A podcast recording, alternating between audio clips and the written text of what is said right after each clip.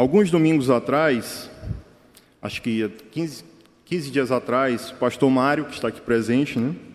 Ele, ele fez uma exposição no texto em Efésios, falando acerca da unidade da igreja. E o pastor Madison, no domingo, no domingo passado, também falou acerca da igreja, tratando a igreja como algo orgânico e funcional. Né? E engraçado, engraçado não, na verdade é uma verdade, como a palavra do Senhor, ela corta o nosso coração e como diz o Salmo 23, ela fica ruminando, né? E ontem, inclusive, conversando com o pastor Júnior, ele também teve essa mesma predisposição em continuar falando acerca da igreja, né? E como a palavra do Senhor ela toca os nossos corações, né? De uma maneira tão profunda que nós às vezes nem imaginamos.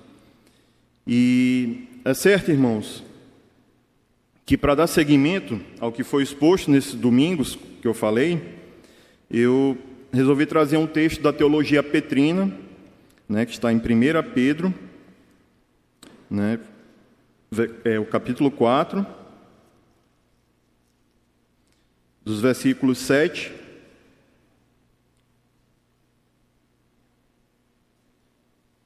ao 11.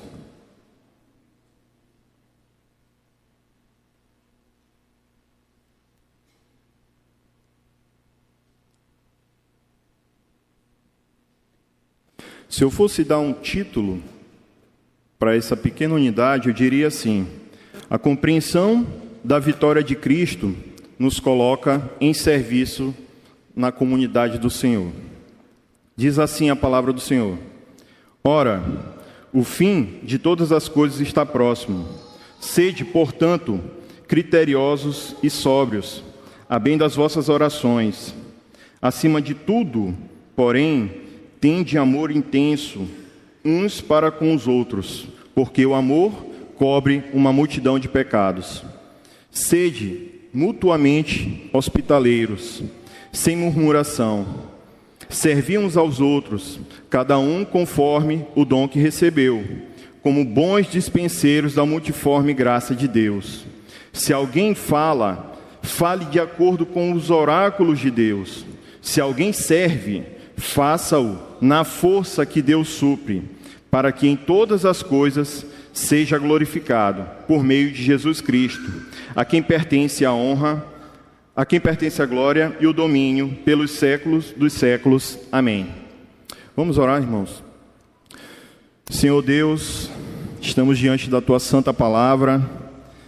É, te rogo, Senhor, que teu Espírito nos conduza em entendimento, Pai, nos dê sabedoria, porque em mim mesmo, Senhor, não a tenho que o Senhor possa me utilizar como instrumento, Senhor, para edificação, Senhor, do teu, da tua igreja, Pai, e que o mesmo Espírito, Senhor, que inspirou o apóstolo Pedro, Senhor, a cunhar essas palavras da verdade, Senhor, que esse Espírito possa também nos ajudar, Senhor, no entendimento desta mesma verdade, Pai. Então, em nome de Cristo, nós oramos. Amém. Irmãos, só ajeitar aqui.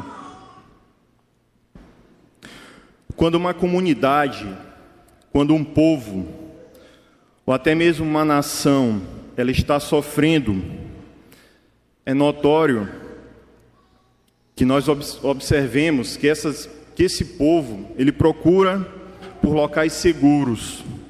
Talvez, pela primeira vez, a nossa geração, digo aí quem é nascido de 80 para cá, 70 para cá, esteja vivenciando claramente o sofrimento de um povo de uma maneira tão intensa como nós estamos vivenciando agora na Ucrânia.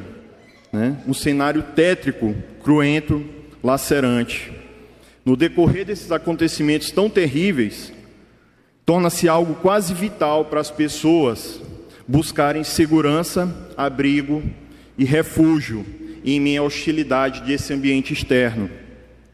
As pessoas então recorrem a esses abrigos, os irmãos podem acompanhar isso na TV, né? Para fugir de bombardeio, eles buscam esses locais que são geralmente subterrâneos, né? E é possível notar que nesses abrigos, irmãos, a cooperação entre cada cidadão ali, ela é intrínseca, né? Você vê médicos, enfermeiros, ou aqueles homens carregando pessoas feridas, né? Todo mundo contribuindo, né? De forma a amenizar o sofrimento, né? Eu, eu verifiquei até palhaços, né? Fazendo as crianças sorrirem nesse ambiente tão cruento e lacerante como o da guerra, né? E é mais ou menos, meus irmãos, dessa forma que o apóstolo Pedro ele pensa acerca da comunidade cristã. É, Pedro, ele via a hostilidade crescendo contra os, o, o, o povo cristão e ele via então a igreja como esse local de abrigo, de refúgio. E para a gente começar, eu gostaria de falar um pouco acerca do contexto da escrita desse, dessa unidade aqui que nós estamos lendo.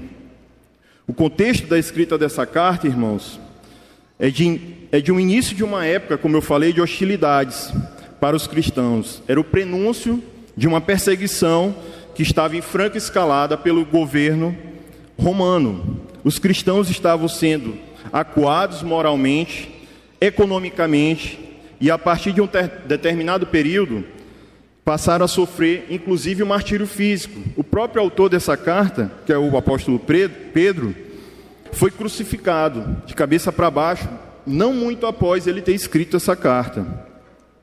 Né? Havia então todo esse contexto de perseguição e sofrimento aos cristãos da época. Mas por que então esses cristãos estavam sofrendo, meus irmãos? Estavam sofrendo justamente por terem um modo de vida, costumes e hábitos tão perceptivelmente distintos daquela sociedade que eles passaram a incomodar, sobretudo acerca da questão crucial da vida de qualquer cidadão, a quem nós devemos lealdade. Para o povo romano, essa lealdade ao imperador, ao seu governo, era uma questão de vida ou morte. Assim também o é para nós cristãos. Daí a perseguição e o sofrimento que eles passaram a sofrer. Para analisar então, irmãos, de maneira mais clara esse contexto, eu peço aos irmãos que dêem uma deslocada rapidinho. Obrigado, Gabi.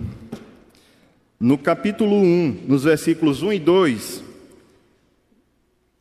da carta de 1 Pedro, para a gente poder analisar um pouquinho acerca desse contexto a qual estou falando.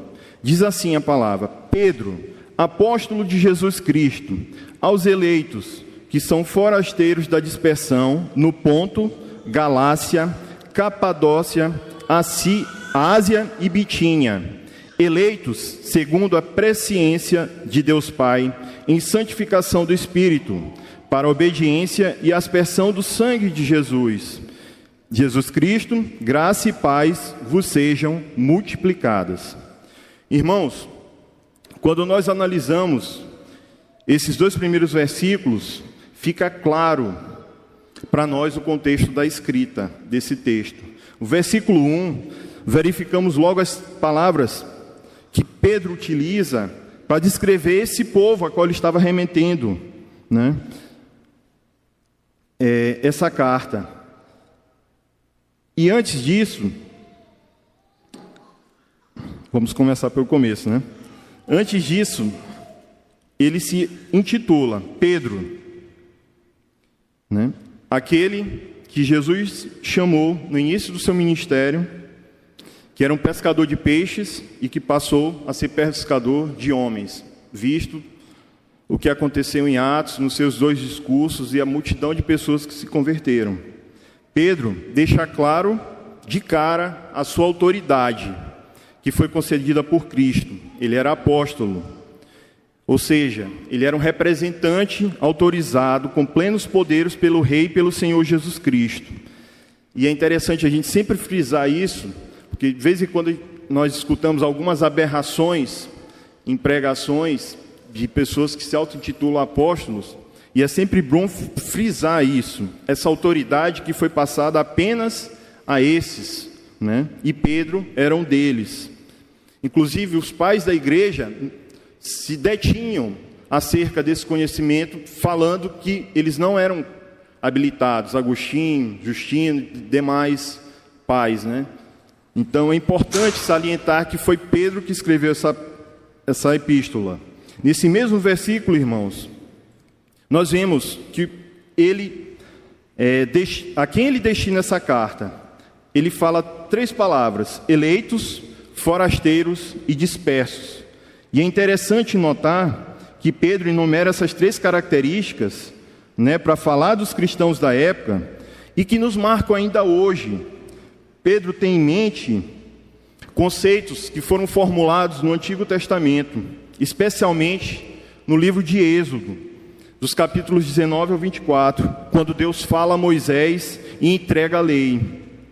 Eu gostaria de rapidamente que Chico projetasse Êxodo 19, dos versículos 3 a 8, que fala assim: Subiu Moisés a Deus e do monte do Senhor o chamou e lhe disse: Assim falarás à casa de Jacó e anunciarás aos filhos de Israel: Tendes visto o que fiz aos egípcios, como vos levei sobre as asas de águias, e vos cheguei a mim. Agora, pois, se diligentemente ouvirdes a minha voz e guardardes a minha aliança, então sereis minha propriedade particular entre os povos, porque toda a terra é minha.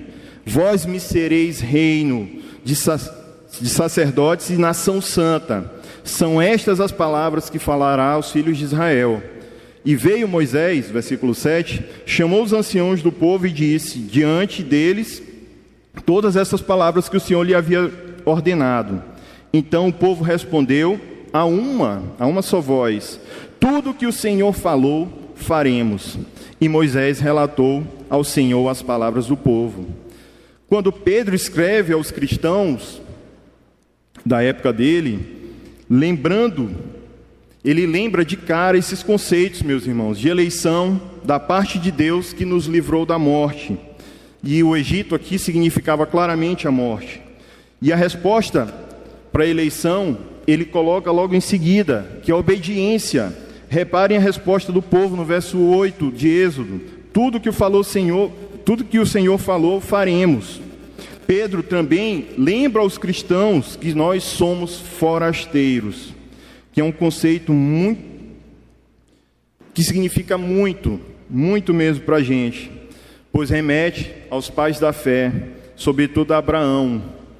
Eu não coloquei aqui a referência, mas em Hebreus, se eu não me engano, capítulo 9, versículo 11, vai falar que Abraão foi-lhe dada uma promessa de uma terra, mas Abraão não a recebeu. Até para sepultar sua esposa Sara, Abraão teve que pagar prata aos povos para que sua esposa fosse sepultada.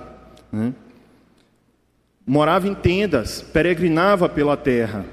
Né? Esse conceito de forasteiros nos coloca numa posição em contraste com o mundo. Nós não temos uma cidadania plena e perfeita aqui. Não há um lugar nessa terra que sejamos plenamente identificados. Não há uma sociedade terrena em que o cristão possa dizer: aqui é meu lar, aqui é minha pátria. E estamos também, como Pedro fala, dispersos ao redor desta mesma terra. Interessante que ele enumera o ponto, a Galácia, né? ele vai enumerando os locais que hoje compõem o país da Turquia, que é na região da Ásia Menor. Né? E na época os cristãos estavam ainda um pouco agrupados. Né? Hoje ainda falta muito ainda para a gente chegar, né? mas embora estejamos mais espalhados ao redor do mundo. Né? No versículo 2, irmãos, Pedro retrata as três pessoas da Trindade como elementos agentes na nossa salvação. E o detalhe mais crucial é que o sangue do nosso Senhor Jesus Cristo é o do sacrifício supremo, né? com a finalidade de alcançarmos assim a graça. A graça que é o instrumento para nós alcançarmos a paz com nosso Senhor. Portanto, irmãos, a introdução da carta nos dá um panorama do escrito do apóstolo Pedro. Ele está profundamente preocupado com a perseguição de forma a exortar aos cristãos, aos irmãos, acordo, a viverem de acordo com o seu chamado e de acordo com, que ele, com quem nos chamou, que é o nosso Senhor Jesus, não importando as circunstâncias vividas momentaneamente, dor, sofrimento, perseguição. Reparem que a temática é tão forte que no decorrer da carta, Pedro cita alguns versos do salmo que nós lemos anteriormente, Salmo 34, que era o salmo que fala justamente da perseguição que Davi sofreu de Saul. E você pode estar se perguntando, meu irmão, mas irmão Igor, nós não vivemos uma perseguição. O que, que essa carta tem para falar hoje para a gente aqui no Brasil, aqui do Quatrac? Embora sabendo que a conjuntura social dos destinatários da carta de Pedro é diferente da nossa, né? eles viviam num contexto de dominação, eram imperializados, né? o Império Romano ali oprimia, e nós já vivemos, de certa forma, o fruto da perseverança deles, né? o fruto que transformou o mundo. Né? Hoje, a base do mundo é uma base judaico-cristã, apesar de alguns falarem que nós já estamos perdendo, né? já estamos passando por uma outra coisa. Né? Nós somos frutos da perseverança desses irmãos, desse sofrimento. Né? Mas o que o apóstolo Pedro quer nos dizer, que falou aos cristãos da época e fala para a gente hoje, é que o mundo sempre será um lugar hostil a nós cristãos. Esse é o ponto aqui, irmãos, principal que Pedro deseja mostrar: que a nossa identidade é construída sobre a obra de Cristo. Portanto, não existe vida cristã dissociada da vida de Cristo. E isso deve prevalecer em qualquer ambiente sociocultural. O cristão daqui do Quatraque é da mesma forma que o cristão da igreja perseguida da China. Deve se basear pelos mesmos princípios, a saber, a obra de Cristo. Né? Nós somos estrangeiros, coabitamos aqui de uma maneira diferente com a cultura a qual nós estamos inseridos. Essa percepção, irmãos, ela é fundamental para o nosso entendimento da nossa unidade literária, aqui do nosso texto. Após a gente ter uma breve reflexão acerca desse contexto que Pedro escreveu essa carta, nós podemos discorrer então como os cristãos devem proceder. Logo depois que ele fala, ele dá o fundamento, ele fala que Jesus é a pedra angular, a pedra que foi rejeitada, ele fala que nós somos pedras vivas, ele vai falar como o cristão deve se comportar na sociedade, e agora ele começa a falar como nós devemos proceder entre nós, como comunidade santa, né? como nós podemos viver a plenitude da vitória de Cristo aqui no nosso seio, dentro da comunidade cristã. E nós vamos para o versículo 7, que fala assim: Ora, o fim das coisas, o fim de todas as coisas está próximo. Sede, portanto, criteriosos e sóbrios, a bem das vossas orações. Reparem, irmãos, que Pedro começa informando ousadamente acerca de um tempo final aqui na terra. E pode parecer até um contrassenso. Poxa, Pedro falou que o fim está próximo, mas ele falou tem dois mil anos. Será que ele estava errado? Na verdade, não há contrassenso algum aqui, irmãos. A afirmação que Pedro faz continua sendo tão verdadeira quanto a época que ele falou. O que ele está dizendo aqui, acerca do fim, não se trata aqui de uma determinação de quantidade de tempo, e sim de um momento escatológico que a respeito do fim. Vivemos os últimos dias devido à ressurreição do nosso Senhor Jesus Cristo ter inaugurado esse último estágio. A expressão aqui, desvelar, descortinar, é como se Cristo, ao, ao, ao retornar, tirasse uma cortina de tudo que já está preparado, e essa cortina pode ser puxada a qualquer momento. O fim que Pedro fala aqui nesse versículo está ligado com o pensamento desenvolvido anteriormente. No versículo 5, Se os irmãos puderem acompanhar, diz assim: Os quais hão de prestar contas àquele que compete para julgar vivos e mortos. Nada e ninguém estará isento desse julgamento redentor de Cristo. Né? Nós temos que ter, irmãos, esse senso de urgência, olhando escatologicamente para o fim os eventos que acontecerão e aos quais estamos estudando em Apocalipse aos domingos de manhã com o pastor Madison, nos dão, dão linhas gerais acerca do que Pedro está colocando aqui nesse exato momento, de maneira clara e imperativa. Né? Ele coloca assim: sejam criteriosos e sóbrios. Há um imperativo aqui. E essa expressão também aparece lá na carta de Paulo a Tito no capítulo 2, versículo 6, quando Paulo usa para contrastar o modo de vida que ele almeja do cristão, o modo de vida do cretense, que era glutão, brigão, dado a vinho, as paixões carnais, e exatamente o contrário que Pedro está falando aqui que nós devemos ser. Nós devemos viver de modo diferente, de um modo que esteja de acordo com a vitória de Cristo devemos permanecer atentos à vida que nos foi dada. E domingo após domingo, irmãos, nós estamos sendo instruídos aqui nessa igreja com ensino apostólico genuíno. E esse ensino, ele nos abre uma percepção da realidade para uma visão macro. A cosmovisão cristã é a nossa lente refinada de avaliação de todas as situações da vida. E uma vez em posse desse conhecimento, dessas lentes, dessa mente ajustada, o resultado deve ser o que Pedro começa a falar aqui, em quatro, em quatro quesitos, em quatro ações que se dão de maneira ininterrupta. E o primeiro, a primeira arma aqui que Pedro coloca para nós cristãos vivermos essa vida genuína aqui entre nós é a oração. Uma vez que sabemos que estamos no estágio final da redenção que Cristo inaugurou, esse conhecimento não pode, de maneira alguma, nos acomodar. Bom, Deus fará tudo, né? E nem nos abandonar nossas funções como marido, esposo, como membro de igreja, nossas atividades. Pelo contrário, é a primeira arma que Pedro coloca para nós cristãos é a oração. O mundo, irmãos, não escuta o Senhor, não escuta a voz de Deus, mas isso para o mundo é normal. Mas de maneira alguma nós, enquanto corpo de Cristo, devemos deixar de escutar a voz do Senhor, deixar de ter intimidade com Deus.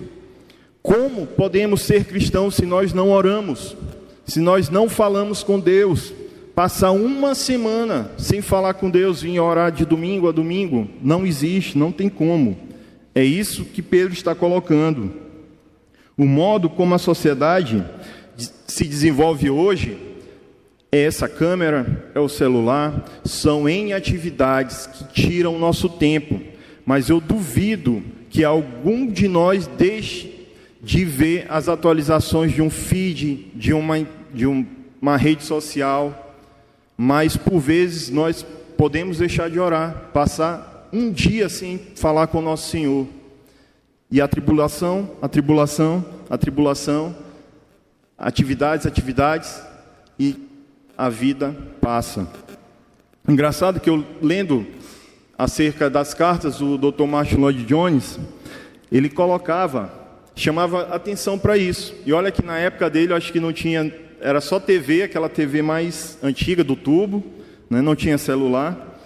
E ele colocava justamente com entretenimento fazer o cristão não orar, fazer o cristão esfriar o seu coração. Né?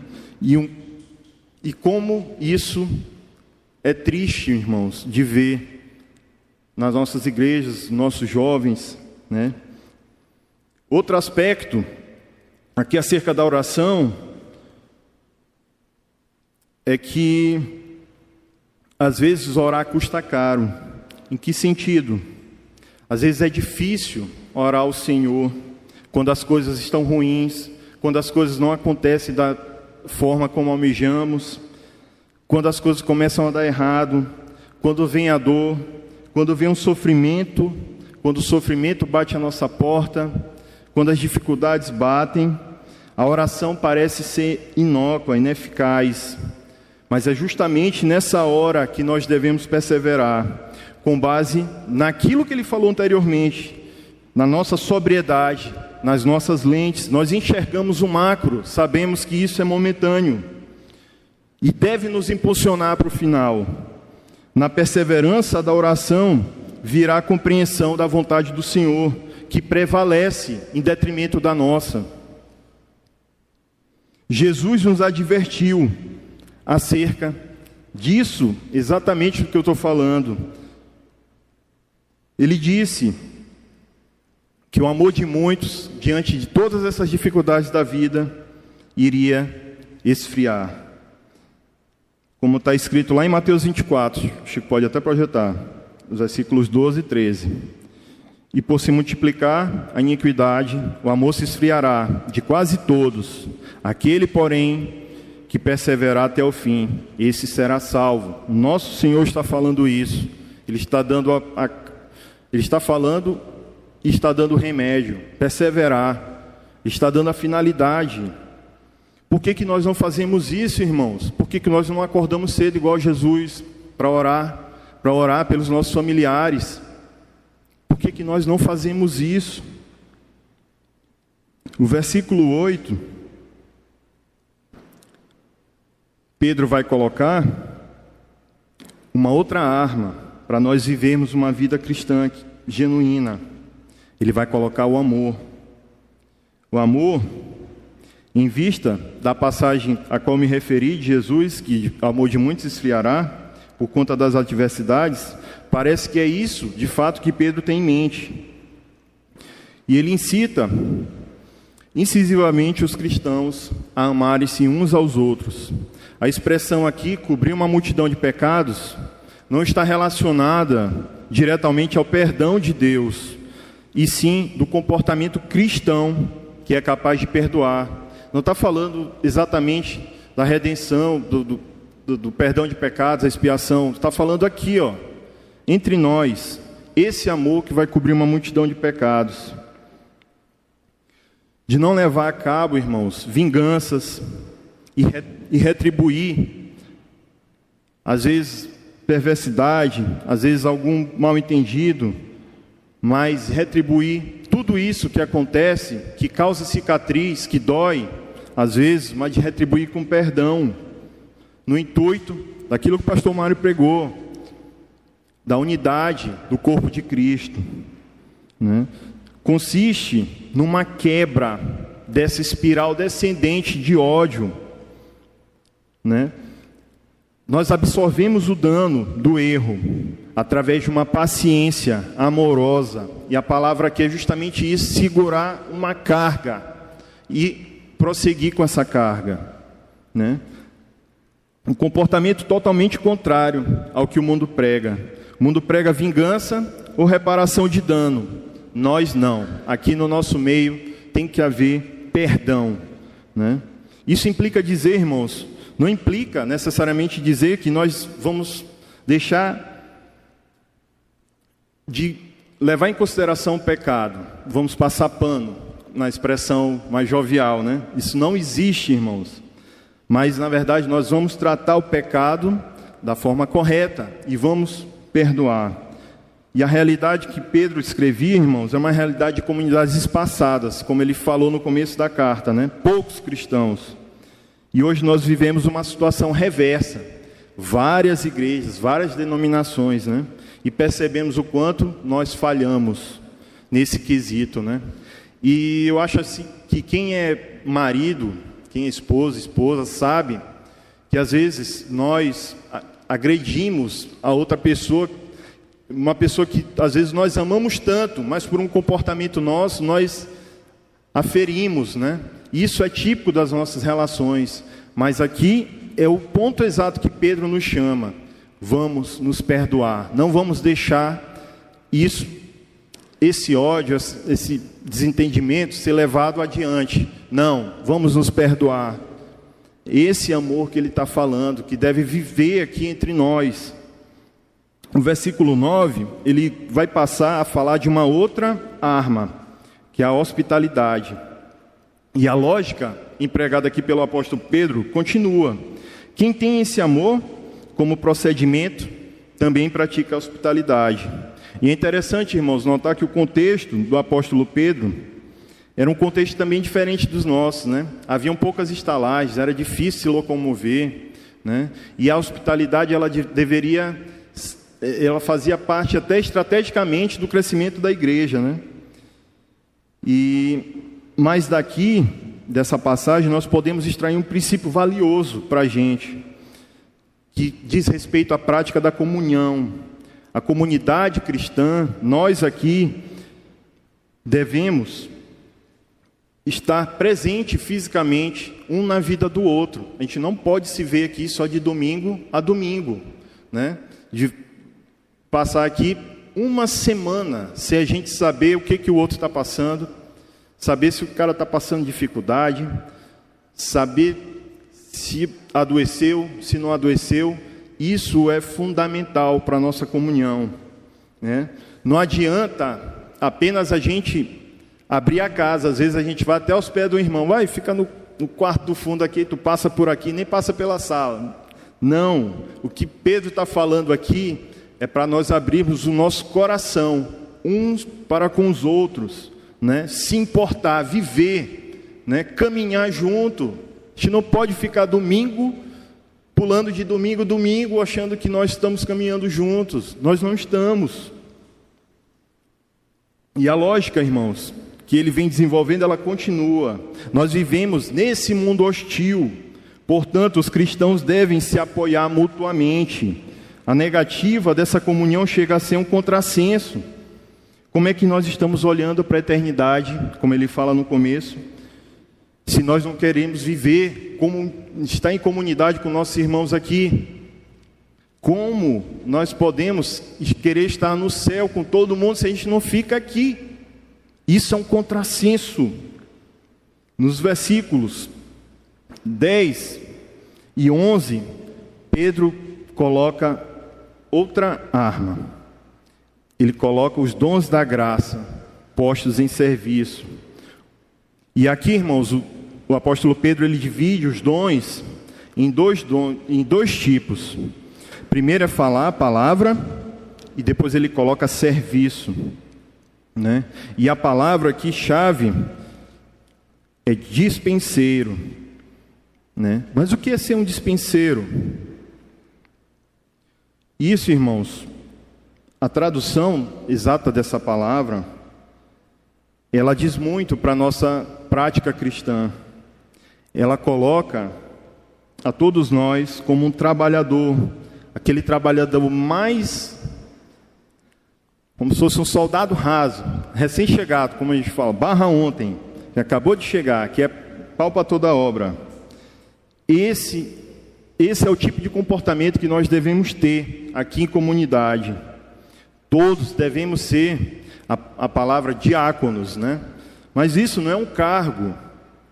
Ele não está falando aqui de um cargo eclesiástico, uma função, não está falando nada disso. Ele está falando desse, dessa pessoa que está disposta a fazer tudo para a comunidade, para servir, desde carregar poeira, é, é, é, cadeira, é o famoso levanta poeira, né? Que é corre rápido, né?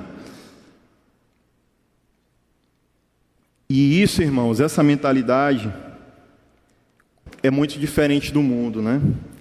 Às vezes a pessoa tem um cargo um pouquinho, já quer que o outro sirva, mas nós não. Nós não devemos nutrir esse sentimento aqui entre nós. Nós vamos servir uns aos outros, com todos os nossos dons, né? multiforme, várias formas. Às vezes nós damos atenção apenas a quem está aqui no púlpito, falando, pregando, mas há tanto, tanto para ser feito, tanto para servir. E a expressão capta exatamente isso, como se Deus fosse o provedor. Os irmãos conhecem a orquestra, com certeza, né? Vários instrumentos, multiforme, oboé, tem vários, pianos, violino, violoncelo, cada um sentadinho lá e Deus provendo tudo, regendo tudo. É isso que Pedro tem em mente quando ele pensa na comunidade cristã. E se Cristo, irmãos, serviu, por que, que nós não vamos servir? Nós cristãos temos que arregaçar as mangas.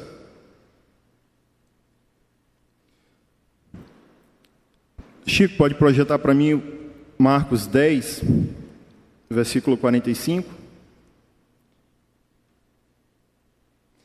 Pois o próprio Filho do Homem não veio para ser servido, mas veio para servir e dar a sua vida em resgate por muitos.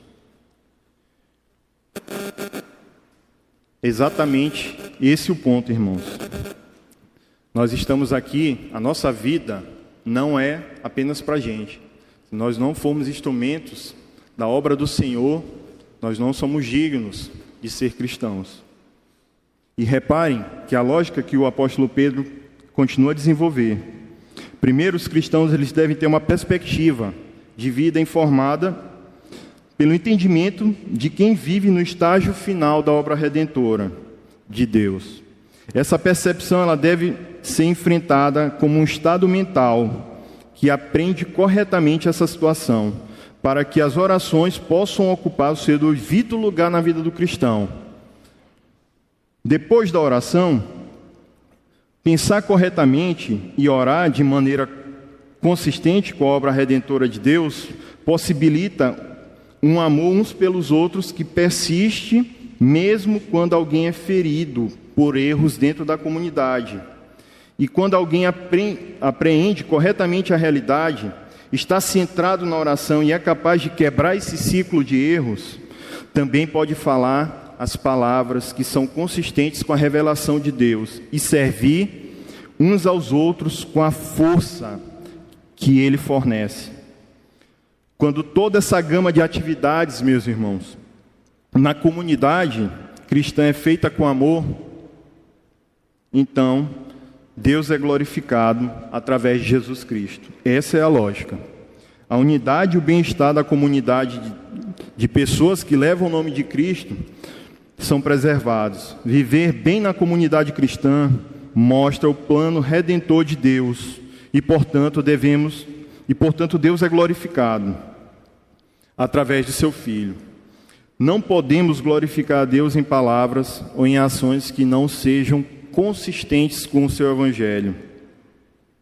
Exatamente isso, é uma lógica. E por fim, meus irmãos, a parte do versículo, final do versículo 11, o apóstolo Pedro ele faz uma doxologia, que é um louvor. Diz, diz, diz assim: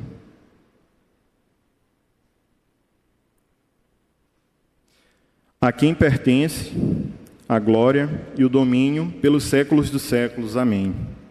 Embora nós possamos sentir-nos impotentes diante dessas situações hostis que enfrentamos, essa doxologia de Pedro, Petrina, ela nos lembra que todo poder pertence a Deus e que servimos através do nome de Cristo. Levar o nome de Cristo, irmãos, talvez ponha em risco a nossa posição na nossa sociedade, o nosso sustento. Em alguns casos, possivelmente, como acontecia com os cristãos da época de Pedro, e acontece com os cristãos também em alguns locais, pode custar a própria vida. Embora seja difícil a gente compreender essas dificuldades do ponto de vista humano, Pedro ele encoraja a gente nessa passagem Pedro ele insiste que nós realmente temos todos os recursos para viver uma vida cristã genuína. Temos todos os recursos para viver a vitória de Cristo aqui, no seio da nossa comunidade. Pois esses recursos, irmãos, eles não vêm de nós mesmos. eles vêm do próprio Deus, que é um suprimento infinito. E ao meditar, irmãos, já passando para o final, ao meditar nesse texto durante a semana, eu fiquei um tanto reflexivo com o que de fato nós estamos fazendo aqui enquanto cristãos, enquanto servos do Senhor, enquanto a comunidade que Cristo escolheu aqui no Quatraque. Comunidade que Ele nos deu de maneira tão pessoal, aqui cada um sabe como chegou, aqui cada um, as histórias se entrelaçam de uma maneira tão pessoal e especial. O que, que nós estamos fazendo, realizando aqui no nosso seio? Temos sido abrigo, refúgio, em que a ética do reino do Senhor, conforme Pedro nos ensina na sua epístola, reina aqui entre nós. As pessoas vizinhas aqui, elas podem encontrar esse refrigério, essa ética, né, de pessoas com todas as em posse de todas essas características, né? Gostaria que Chico projetasse mais um texto em Mateus capítulo 24, é Jesus falando em parábolas, versículo 45 ao 51. Jesus diz assim: Quem é, pois, o servo fiel e prudente a quem o Senhor confiou os seus conservos para dar-lhes o sustento a seu tempo. Bem-aventurado aquele servo a quem o seu Senhor, quando vier, achar fazendo assim. Em verdade vos digo que lhe confiará todos os seus bens. Mas se aquele servo, sendo mau, disser consigo mesmo: Meu senhor, demora-se, e passar a espancar os seus companheiros a comer e a beber como ébrios, Virá o Senhor daquele servo em dia em que não espera, e em hora que não se sabe, e não sabe, e castigá-lo-á, lançando-lhe a sorte com os hipócritas. Ali haverá choro e ranger de dentes. Como é que o Senhor nos achará, irmãos? Estaremos prestando um bom serviço da sua obra? Que o Senhor nos impulsione sempre no seu serviço, sempre na comunhão e que possamos perseverar no amor.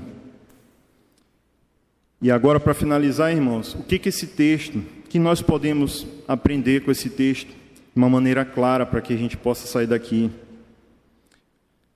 Eu gostaria de salientar apenas duas, duas, duas características, duas coisas. O caráter de Cristo, ele deve ser o verdadeiro molde das nossas ações Devemos viver uma vida cristã autêntica, não importando a sociedade que estamos inseridos. E também que o entendimento da palavra do Senhor, ela deve nos colocar em pronto serviço da obra de Cristo. Amém, irmãos?